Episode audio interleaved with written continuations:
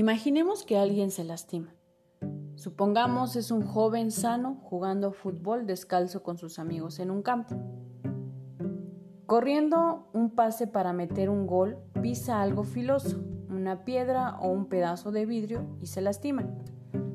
El joven sigue corriendo, alcanza la pelota y a pesar del dolor que siente al afirmar el pie para patearle a la pelota, le pega con todas sus fuerzas, venciendo al arquero y ganando el partido. Todos festejan. Un compañero le advierte de la mancha roja que deja el pasto en cada pisada que da. El joven se sienta en un banco y al mirarse la planta del pie se da cuenta del pequeño tajo de sangre que tiene cerca del talón. ¿Cómo sería la evolución normal y saludable para esta herida? ¿Cuáles son las etapas para las que va a pasar esta herida? Tal como vimos, muchas veces en un primer momento todo ocurre como si no pasara nada. El muchacho sigue corriendo tras la pelota, sin notar que se lastimó, hasta que una gota de sangre mancha su calceta. En ese primer instante, muchas veces ni siquiera hay sangre. El cuerpo hace una vasoconstricción, achica el calibre de los vasos sanguíneos, inhibe los estímulos nerviosos y establece un periodo de impasse, un mecanismo de defensa. Más fugaz cuanto mayor sea la herida.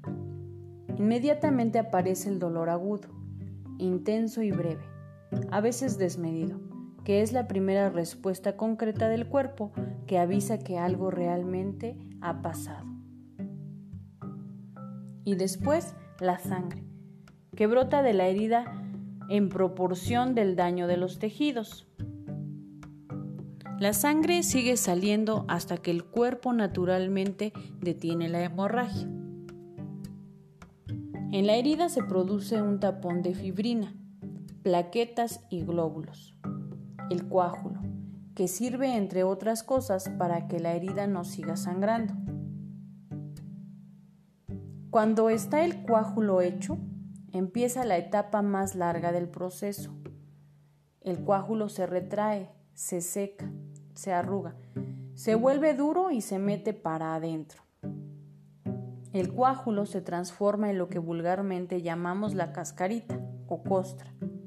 Pasado un tiempo, los tejidos nuevos que se están reconstruyendo de lo profundo a lo superficial empujan la cascarita y la desplazan hacia afuera hasta que se desprende y se cae. La herida de alguna manera ya no duele, ya no sangra, está curada, pero queda la marca del proceso vivido, la cicatriz. Etapas de la sanación de una herida. Número 1. Vasoconstricción. Número 2. Dolor agudo. Número 3 sangrado. Número 4, coágulo. Número 5, retracción del coágulo.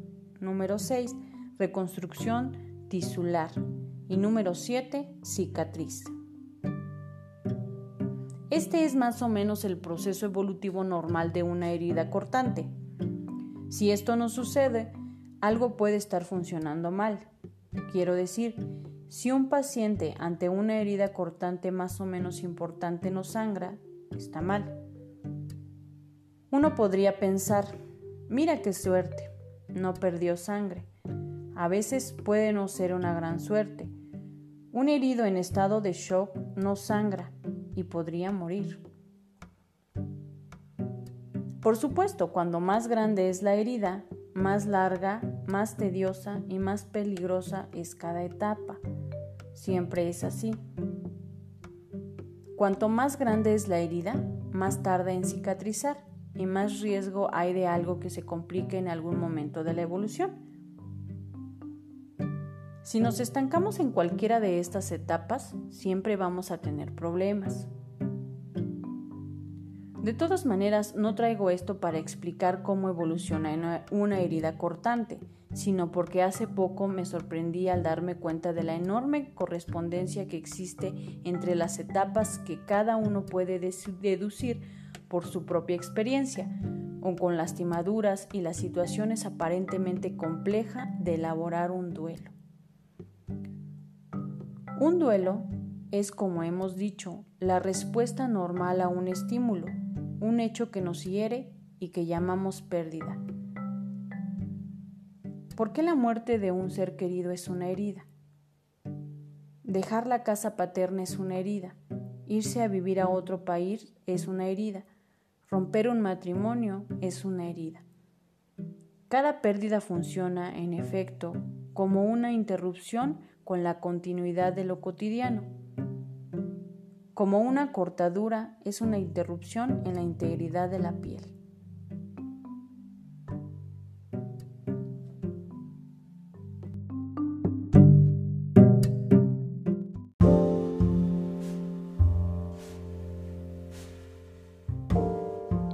Si entendimos cómo se sana una herida, vamos a tratar de deducir juntos qué pasa con la elaboración de un duelo. Por esta coherencia del ser humano, veremos que los pasos que siguen de la sanación emocional son básicamente los mismos. No se llaman igual, pero como vamos a ver, con un poco de suerte quizás resulten equivalentes. Vamos a tomar como ejemplo de pérdida la situación de muerte de un ser querido. Cuando nos enteramos de la muerte de alguien muy querido, lo primero que sucede es decir, no puede ser. Pensamos que debe ser un error, que no puede ser. Decimos internamente que no. Pensamos que es demasiado pronto, que no estaba previsto, que en realidad estaba todo bien. Esta primera etapa se llama la etapa de la incredulidad y aunque la muerte sea una muerte anunciada, de todas maneras hay un momento donde la noticia produce un shock. Hay un impasse, un momento de negación y cuestionamiento donde no hay ni dolor. La sorpresa y el impacto nos llevan a un proceso de confusión donde no entendemos lo que nos están diciendo. Por supuesto que cuanto más imprevista, más inesperada sea la muerte, cuanto más asombrosa sea la situación, más profunda será la confusión. Más importante será el tiempo de incredulidad y más dura. Esto tiene un sentido, el mismo que tiene en la herida la situación de impasse. Esto es economizar. La respuesta cicatrizadora si la cosa no tiene importancia y es algo que va a pasar rápidamente. Bien, la psiquis también se protege hasta evaluar por las dudas, por si fuera un error, por si acaso, por si yo, el que haya entendido mal, nos protegemos desconfiando de la realidad, entrando en confusión para permitirnos la distancia de esta situación.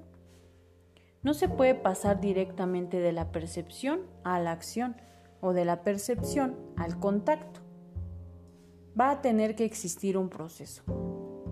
Va a tener que pasar un tiempo. Y este tiempo hace falta, pues se logra forzando mediante este pequeño congelamiento de shock, la no respuesta. Así que la primera cosa que va a pasar es que la persona va a tener un momento donde va a estar absolutamente paralizada en su emoción, en su percepción, en su vivencia, y lo que va a tener es un momento de negación, de desconfianza, un tiempo de impasse entre la parálisis y el deseo de salir corriendo hacia un lugar donde esto no esté pasando. La fantasía de despertar y que todo sea nada más que un sueño. Esta etapa puede ser un momento, unos minutos, unas horas o días como sucede en el duelo normal.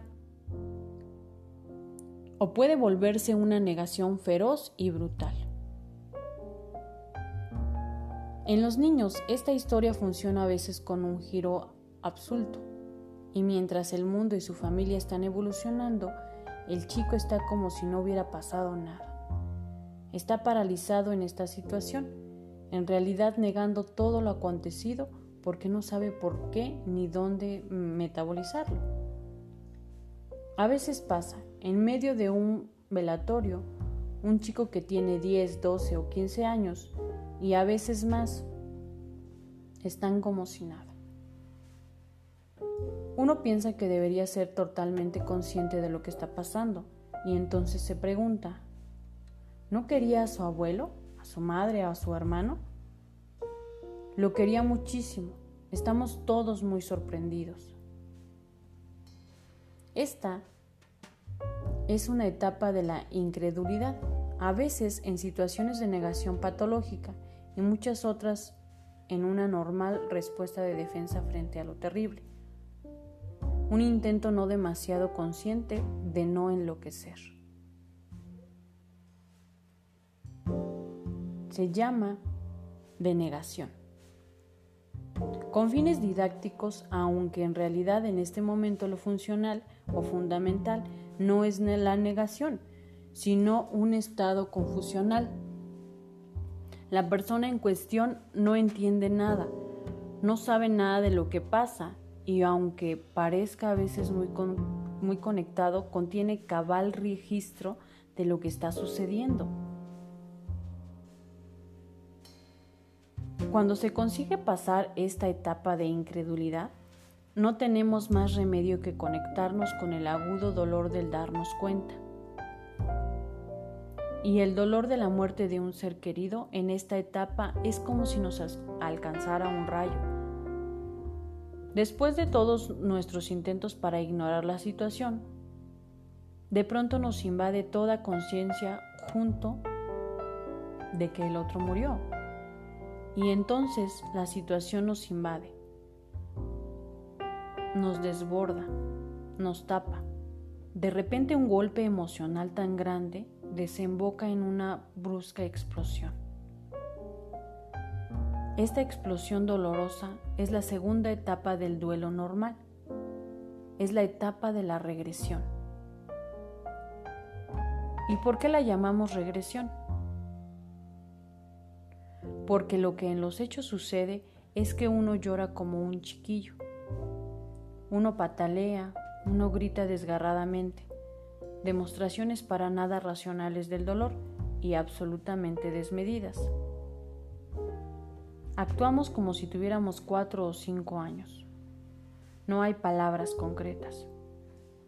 No decimos cosas que tengan sentido. Lo único que hacemos es instalarnos en un estado continuo de explosiones emocionales. Intentar razonar con nosotros en ese momento es tan inútil como sería intentar explicarle a un niño de cuatro añitos por qué su ranita fue aplastada por el auto. En esta etapa tampoco hay ninguna posibilidad de que quien está de duelo nos escuche. El de la primera etapa porque estaba en shock por la noticia, negando, evitando y confundido. Este otro porque está desbordado por sus emociones, absolutamente capturado por sus aspectos más primarios, sin ninguna posibilidad de conectarse, en pleno dolor irracional. Así como en la herida física, de pronto el dolor me avisó y me di cuenta de que me había lastimado y cuando supe empecé a sangrar. Asimismo, cuando las emociones desbordadas empiezan a salir para afuera, empiezo a sangrar. Y la sangre que sale no es la de la tristeza, es el primer sangrado, la tercera etapa. La que empieza tras tener conciencia de lo que pasó. Se llama la etapa de la furia. Ya he llorado, ya he gritado, ya he moqueado, ya me arrastré por el piso. Ya hice todo lo irracional que me conectaba al dolor infinito. Ya intenté negar lo que pasaba y ahora, irremediablemente, a veces más rápido y otras veces más lento, a veces con más tiempo y a veces con menos. Llega un momento de furia. Furia es bronca, mucha, mucha, mucha bronca. A veces muy manifiesta como bronca y otras veces disimulada. Pero siempre hay un momento en el que nos enojamos. ¿Con quién? Depende. A veces nos enojamos con aquellos que consideramos responsables de la muerte. Los médicos que no lo salvaron, el tipo que manejaba el camión en el que chocó, el piloto del avión que se cayó, la compañía aérea, el señor que le vendió el departamento que se incendió, la máquina que se rompió, el ascensor que se cayó, etc. Nos enojamos con todos para poder pensar que tiene que haber alguien a quien responsabilizar de todo esto. O nos enojamos con Dios. Si no encontramos a nadie y aún encontrándolo nos ponemos furiosos con Dios y empezamos a, cuestionarlo. O quizás nos enojamos con la vida, literalmente con la vida con las circunstancias, con el destino. Y empezamos a putear y a reputear la vida, que nos arrebata el ser querido. Lo cierto es que con Dios, con la vida, con uno mismo, con el otro, con el más allá, con alguien, siempre hay un momento en el que conectamos con la furia. Ahora con este y después con el otro. ¿O no? En lugar de eso o además de eso nos enojamos con el que se murió nos ponemos furiosos porque nos abandonó, porque se fue, porque no está, porque nos dejó justo ahora, porque se muere en el momento que no era el adecuado, porque no estábamos preparados, porque no queríamos, porque nos duele, porque nos molesta, porque nos fastidia, porque nos complica, porque nos jode, porque nos caga. ¿Por qué? ¿Por qué? Sobre todo porque nos dejó solos de solos de ella. A veces si muere mi mamá, me enojo con mi papá porque sobrevivió. Me enojo con el hermano mayor porque me ve mejor, porque él vive y mi papá se murió. Sea con el que fuera. Sea con las circunstancias, sea con Dios, sea con la religión, con el vecino, sea con el que no tiene nada que ver con quien sea. Me enojo. Me enojo con cualquiera a quien pueda culpar de mis sentimientos y de mis sensaciones de ser abandonado. No importa si es razonable o no. El hecho es que me enojo. Pero, ¿cómo puede ser que yo me enoje? La verdad es que yo sé que los otros no son culpables de esto, ni son los causantes. Lo que pasa es que la furia tiene una función, como la tiene el sangrado. Esta furia está allí para producir algunas cosas.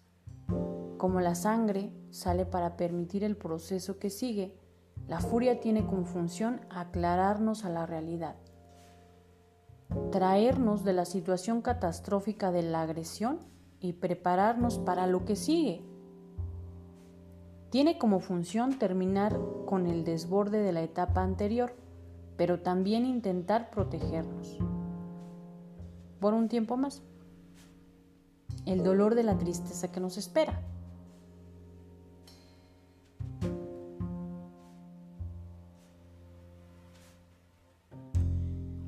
Les voy a contar un cuento. El cuento se llama La tristeza y la furia. Para los que lo conocen, pues ya sabrán de lo que se trata. Y para los que no, pues dice brevemente más o menos así. A un estanque mágico llegaron una vez a bañarse, haciéndose mutua compañía la tristeza y la furia. Llegaron junto al agua, se secaron las ropas y desnudas entraron a bañarse. La furia, apurada como siempre, inquieta sin saber por qué, se bañó y rápidamente salió del estanque. Pero como la furia es casi ciega, se puso la primera ropa que pues que encontró, que no era la suya, sino la de la tristeza. Vestida de tristeza, la furia se fue como si nada pasara. La tristeza, tranquila y serena, tomándose el tiempo del tiempo, como si no tuviera ningún apuro, porque nunca lo tiene. Mansamente se quedó en el, agua bañándose mucho rato y cuando terminó, quizás aburrida del agua, salió y se dio cuenta de que no estaba su ropa. Si hay algo que a la tristeza no le gusta, es quedar al desnudo. Así que para no estar así, al descubierto, se puso la única ropa que había, la ropa de la furia. Y así vestida de furia siguió su camino. Cuentan que a veces cuando uno ve al otro furioso, cruel, despiadado y ciego de ira, de ira, parece que estuviera enojado. Pero si uno se fija con cuidado, se da cuenta que la furia es un disfraz y que detrás de esa furia salvaje se esconde en realidad la tristeza. Esta furia que aparece aquí, en esta tercera etapa, es la furia que esconde la tristeza que se vive o que se viene. La tristeza que todavía no va a aparecer porque el cuerpo está preparándose para soportarla. Por ahora la furia es lo que priva, y si todo va bien va a pasar. Pero hemos visto que para que pare la sangre habría que taponear la herida con algo, algo que sea justamente resultado del sangrado. Porque si el paciente sigue sangrando, se moriría. Si el paciente sigue furioso, se morirá agotado, destrozado por la furia. Algo tendrá que parar esta sangre. Algo tendrá que actuar como tapón, como si fuera un coágulo. Este, derivado, construido de la misma situación de la furia, que la reemplaza y la frena, se llama culpa. En el proceso natural de la elaboración de un duelo, aparece tarde o temprano una etapa de la culpa. Nos empezamos a sentir culpables, culpables por habernos enojado con el otro, con el que se murió, o diciendo, se murió y yo encima puteándolo, culpables por enojarnos con otros, culpables con Dios, culpables por no haber evitado que se muriera, y empezamos a decirnos estas estupideces. ¿Por qué le habré dicho que fuera a comprar esas cosas? Si no le hubiera prestado el, auto. Si yo no le hubiera pagado el pasaje no podría haber ido a Europa. Debería de haberlo mandado al médico. Si lo hubiera presionado un poco más, se habría salvado. Si yo hubiera estado, entonces no se habría muerto. Quizás me llamó y yo no estaba. ¿Para qué hacemos esto? Sabemos lo que se viene y estamos intentando defendernos. Estas fantasías omnipotentes intentan salvarnos de la sensación de impotencia que se gira después. Culparnos es una manera de decretar que yo lo habría podido evitar. Una injusta acusación por todo aquello que no pudimos hacer por no haber contado lo que nunca supiste, por no haber dicho en vida, por lo que hubieras querido decirle, por no haberte dado lo que podíamos haberte dado, por no haber estado desde el tiempo, porque podíamos haber estado, por no haber complacido en lo que pudimos haberte complacido, por no haberte cuidado lo suficiente, por todo aquello que no supimos hacer y que tanto reclamabas. Y como no puedo enojarme con él, o contigo porque me privaste del tiempo de hacerlo y porque la etapa de la furia ya pasó, estoy coagulando para salirme de la bronca, cargando con el peso de la culpa. Pero la culpa también es una excusa, también es un mecanismo. La culpa es, como ya lo he dicho tantas veces, una versión autodirigida del resentimiento. Es la retroflexión de la bronca. Por eso digo que está configurada de la misma sustancia que la furia, como el coágulo es de la misma sustancia que de la sangre. La culpa no dura porque es ficticia, y cuando se queda nos estanca en la parte mentirosa, omnipotente y exigente del duelo.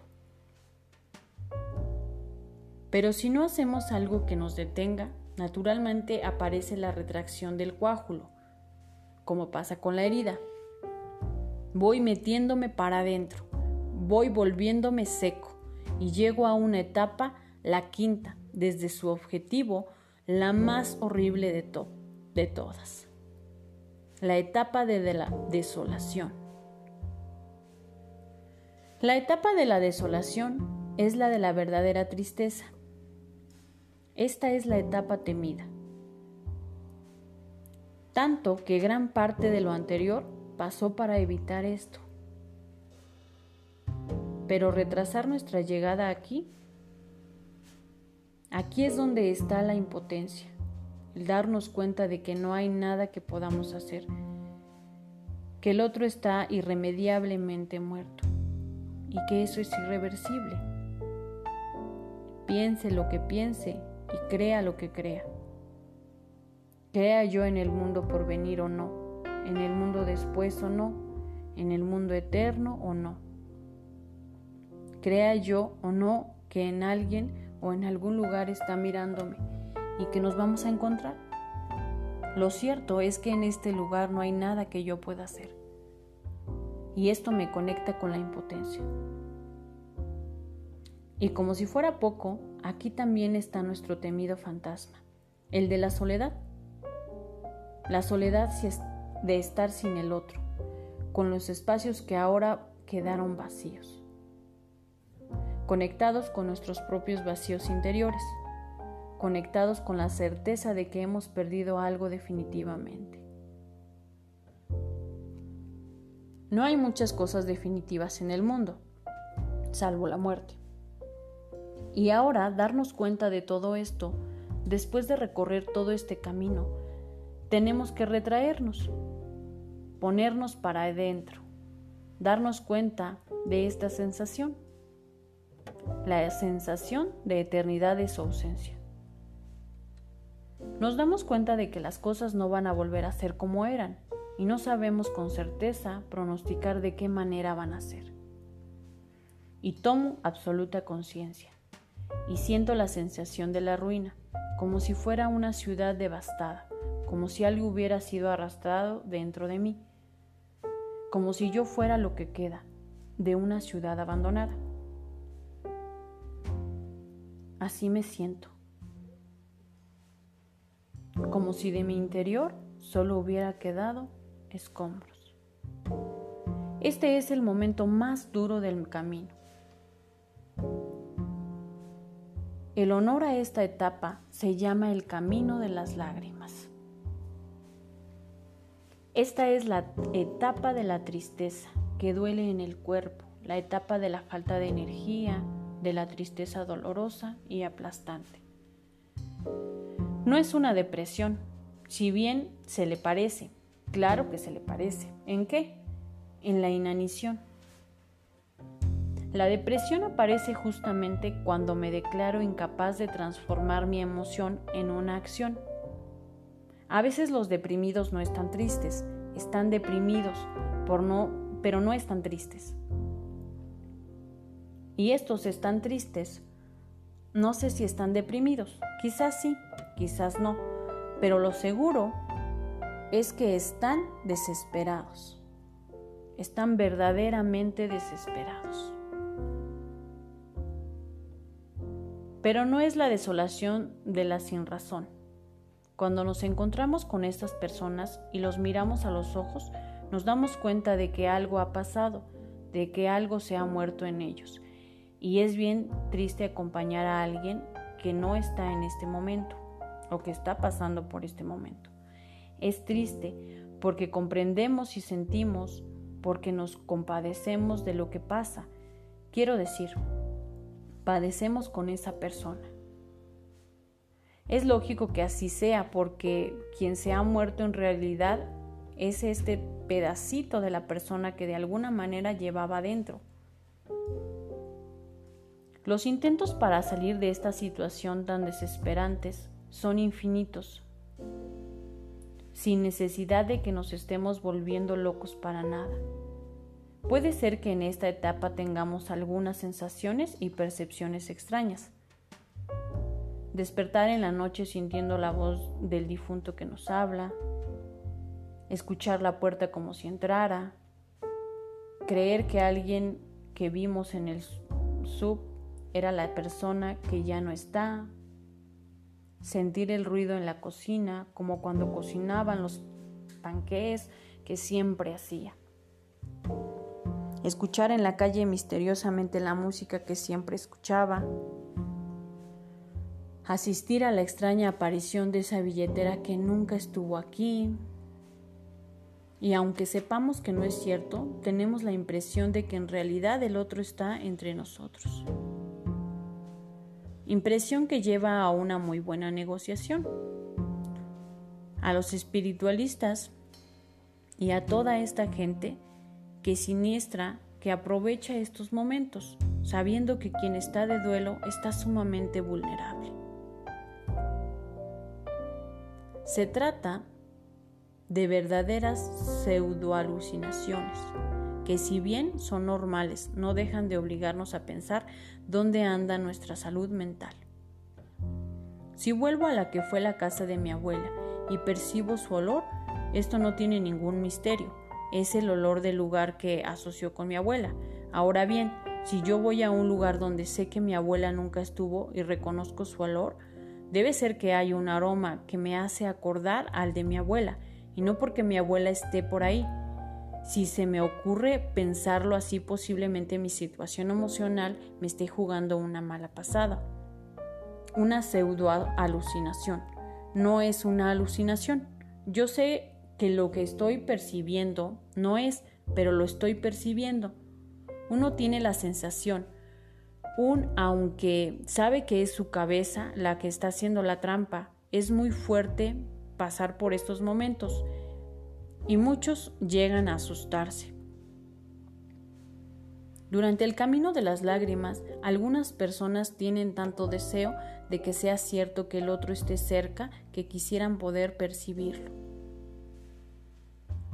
O, revolver, o revuelven la casa una y otra vez buscando el lugar solitario, la carta que el muerto debe haber dejado, el mensaje que escribió para mí, la explicación de lo inexplicable que me da ahora que no está. Están tan deseosos y tan necesitados que a veces podrían enredarse en creer cualquier cosa. Incluso pueden, por supuesto, creerles a quienes les digan que es posible conectarse con la persona muerta. Un momento de tristeza, de visiones, de creencias, de miedos y de incertidumbres un tiempo muy expuesto al engaño de los estafadores de ilusiones. Y así sucede, lamentablemente, demasiadas veces. Lo malo de esta etapa de la desolación es que es desesperante, dolorosa, inmanejable. Lo bueno es que pasa y que mientras pasa, nuestro ser se reorganiza para el proceso final, el de la cicatrización, que es el sentido último de todo el camino. Pero ¿cómo podría prepararme para seguir sin la persona amada si no me encierro a vivir mi proceso interno? ¿Cómo podría reconstruirme si no me retiro un poco de lo cotidiano? Eso hacen la tristeza y el dolor por mí. Me alejan para poder llorar lo que debo llorar y perseverarme de más estímulos hasta que esté preparado para recibirlos. Me conectan con el adentro para volver a la fuera o recorrer los dos últimos tramos del camino de las lágrimas, el de la fecundidad y el de la aceptación. Ahora podemos comparar los esquemas para confirmar la correspondencia más completa. Por un lado está herida, que tenemos vasoconstrucción, dolor agudo, sangrado, coágulo, retracción del coágulo, reconstrucción tisular y cicatriz. Y del otro lado tenemos al duelo, que tenemos la incredulidad, regresión, furia, culpa, desolación, fecundación y aceptación. En el final mismo de esta etapa de desolación, empezamos a sentir cierta necesidad de dar. Muchas veces es darle algo al que se fue. Desde un punto de vista psicológico profundo, quizás tenga que ver con el deseo de, escaparnos de ese odiseo cepo de la impotencia que siempre termina incomodando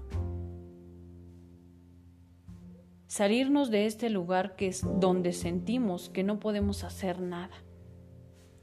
Esta sensación inexplicable seguramente tiene que ver con mis lazos vitales con el mundo de lo que amo. Seguramente está muy lejos de ser la salida, pero es el principio de ella, un intento de resolver en mi cabeza lo que no puedo resolver en los hechos. Este principio de salida se llama identificación y me acerca al establecimiento de la etapa de la fecundidad. De la desolación se empieza a salir identificándonos con algunos aspectos del muerto, focalizando transitoriamente algunas características para poder hacerlas mías. Cuando el proceso es normal, sucede como una revalorización, un poco exagerada de las virtudes reales del ausente, y da lugar a la razonable crítica posterior. Hablando de un chico que se murió, puedo decir, era tan lindo, el más inteligente del grado, era maravilloso y estaba llamado a grandes cosas. Pero sigo diciendo que era la encarnación de lo perfecto, que era el más lindo niño que nunca existió y que era demasiado para este mundo, y por eso Dios lo quería con él estoy perdido. Erré el camino y la valoración o la revelación se transformó en idealización. Ya no estoy viendo las cosas. Ya no hay nada peor que confundir valorar con idealizar. Una mente permite elaborar el dolor, la otra, lamentablemente, es una manera de no salirse de él. Después de haber penado y llorado la ausencia, me doy cuenta de que me alegra escuchar un trago cuando antes yo nunca escuchaba tangos. Que me empieza a gustar cocinar como a ella le gustaba. O que empiezo a disfrutar de los paseos al aire libre, que en realidad nunca aceptaba compartir. Empiezo a probar los dulces caseros que ella dejó y que tanto le gustaban. Y termino diciendo, pobres los viejos que siempre criticaba, y ahora aquí estoy, yo haciendo lo mismo. Esta es la cuota de identificación irremediable con el que no está, que empieza cuando me doy cuenta de en cuántas cosas éramos perecidos y termina cuando sin darme cuenta empiezo a hacer cosas para parecerme. El proceso de identificación es un puente a lo que sigue. ¿Por qué es un puente para empezar a salir? Porque si identificamos, no puede haber fecundidad. Porque si no nos identificamos, no podríamos estar fecundando. ¿Qué es fecundidad? es empezar a hacer algunas cosas dedicadas a esa persona, o por lo menos con conciencia de que han sido inspiradas para el vínculo que tuvimos con ella. Vamos a transformar esa energía ligada al dolor en una acción. Este es el principio de lo nuevo. Esta es la reconstrucción de lo vital. Este es el comienzo. Lograr que mi camino me lleve a algo de alguna manera se vuelva útil para mí, para mi vida o para la de los otros. Inspirados en la estructura original de los grupos de autoayuda que se expandieron por el mundo a partir de la exitosa experiencia de Alcohólicos Anónimos, se han creado infinidad de grupos autosugestionados, grupos de personas que comparten lo que les ha pasado, hay grupos de padres que han perdido un hijo, grupos de huérfanos, grupos de familiares de accidentados, grupos de gente que sufren de la misma enfermedad que yo sufro. Grupos de tarea que se ocupan de brindar ayuda a aquellos que atraviesan un momento del camino que ellos ya recorrieron y que son la materialización de esto que yo estoy llamando duelo. La transformación de un duelo solo doloroso y aislado en una historia que le dé un sentido adicional a la propia vida. Si esto se puede hacer, entonces se llegará a la aceptación. La última etapa del camino de las lágrimas, el equivalente de la cicatrización, es la etapa de la aceptación. Aceptación que quiere decir dos cosas. La primera es discriminarse. La palabra no es linda, pero no hay otra. Discriminarse de la persona que se murió, separarse, diferenciarse, asumir sin lugar a dudas que esa persona murió y yo no. Quiero decir que el muerto no soy yo. Quiere decir que la vida terminó para ella o para él, pero no terminó para mí. Quiere decir situarse en la vida que sigue, la segunda cosa que quiere decir aceptar es interiorizar.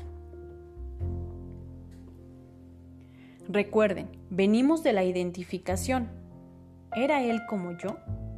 Y la discriminación, pero no era yo. Y sin embargo, yo no sería quien soy si ni siquiera lo hubiera conocido. Algo de esa persona quedó en mí esto es la interiorización, la conciencia de lo que el otro dejó en mí y la conciencia de que por eso siguen vivas en mí las cosas que aprendí, exploré y viví.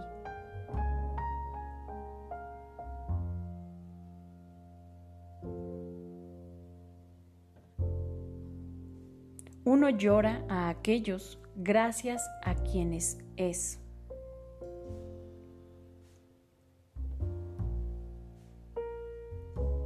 Gracias a algunas personas yo soy quien soy, sea yo con quien sea o consciente o no del proceso. De hecho, todos los seres que he querido en el mundo han tenido que ver con esto que yo soy ahora y por eso los lloré cuando no estuvieron o cuando no estén. Aclaro que esto no sucede solo cuando fallecen o cuando alguien muere. Siempre que lloro por una pérdida, aún en el caso de un divorcio, o sobre todo en el caso de un divorcio, lloro por perder lo que, me guste o no, ha sido determinante en que yo me haya transformado en lo que soy. Cuando decíamos al principio que no importa el tiempo compartido, que no importa si te sacaron esto que lloras o no, si lo dejaste por algo mejor o por nada, señalábamos que el dolor de la pérdida es por la despedida de aquello, de aquella persona, cosa, situación o vínculo, que ha sido fundamental en mi manera de ser. Muy bien, y aquí terminamos el camino. ¿Por qué? Pues porque me doy cuenta de que todo lo que esa persona me dio y de que no se lo llevó con ella. Me doy cuenta de que puedo tener dentro mío lo que esa persona dejó en mí y encuentro que esta es una manera de tener la persona conmigo. Entonces descubro que ya no tengo que seguir cargando con el cadáver por la vida. La discriminación y la interiorización me permitirán aceptar la posibilidad de seguir adelante, a pesar de que, como en todas las heridas, también quedará una cicatriz para siempre. para siempre. Entonces no se supera. Se supera, pero no se olvida. Cuando el proceso es bueno, las cicatrices ya no duelen y con el tiempo se manifiestan con el resto de la piel y casi no se notan, pero están ahí. Cuando yo hablo de esto, puedo tocarme mi mano izquierda y digo, acá está. Está la cicatriz de la herida que me hice cuando yo era niña, cuando tenía unos 5 años. ¿Me duele? No, ni siquiera cuando me toco. No me duele. Pero si miro de cerca, está mi cicatriz. Bien. Vamos a ver las etapas del duelo normal.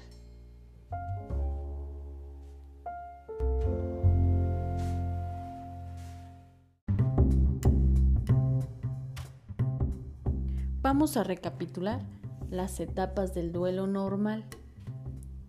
Número 1. Incredulidad, que viene con la parálisis, la negación y la confusión. Número 2. La regresión, que viene junto con el llanto explosivo, los berrinches y la desesperación.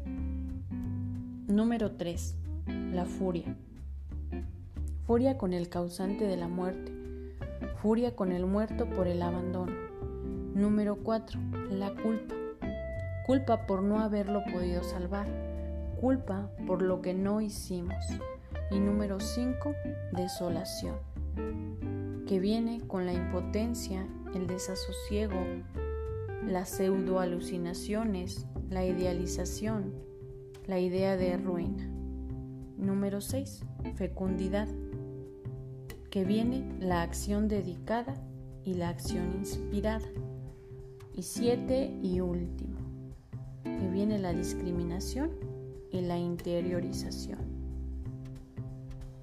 Ahora, identifica en cuál de estas etapas estás o si es que ya pasaste todas ellas.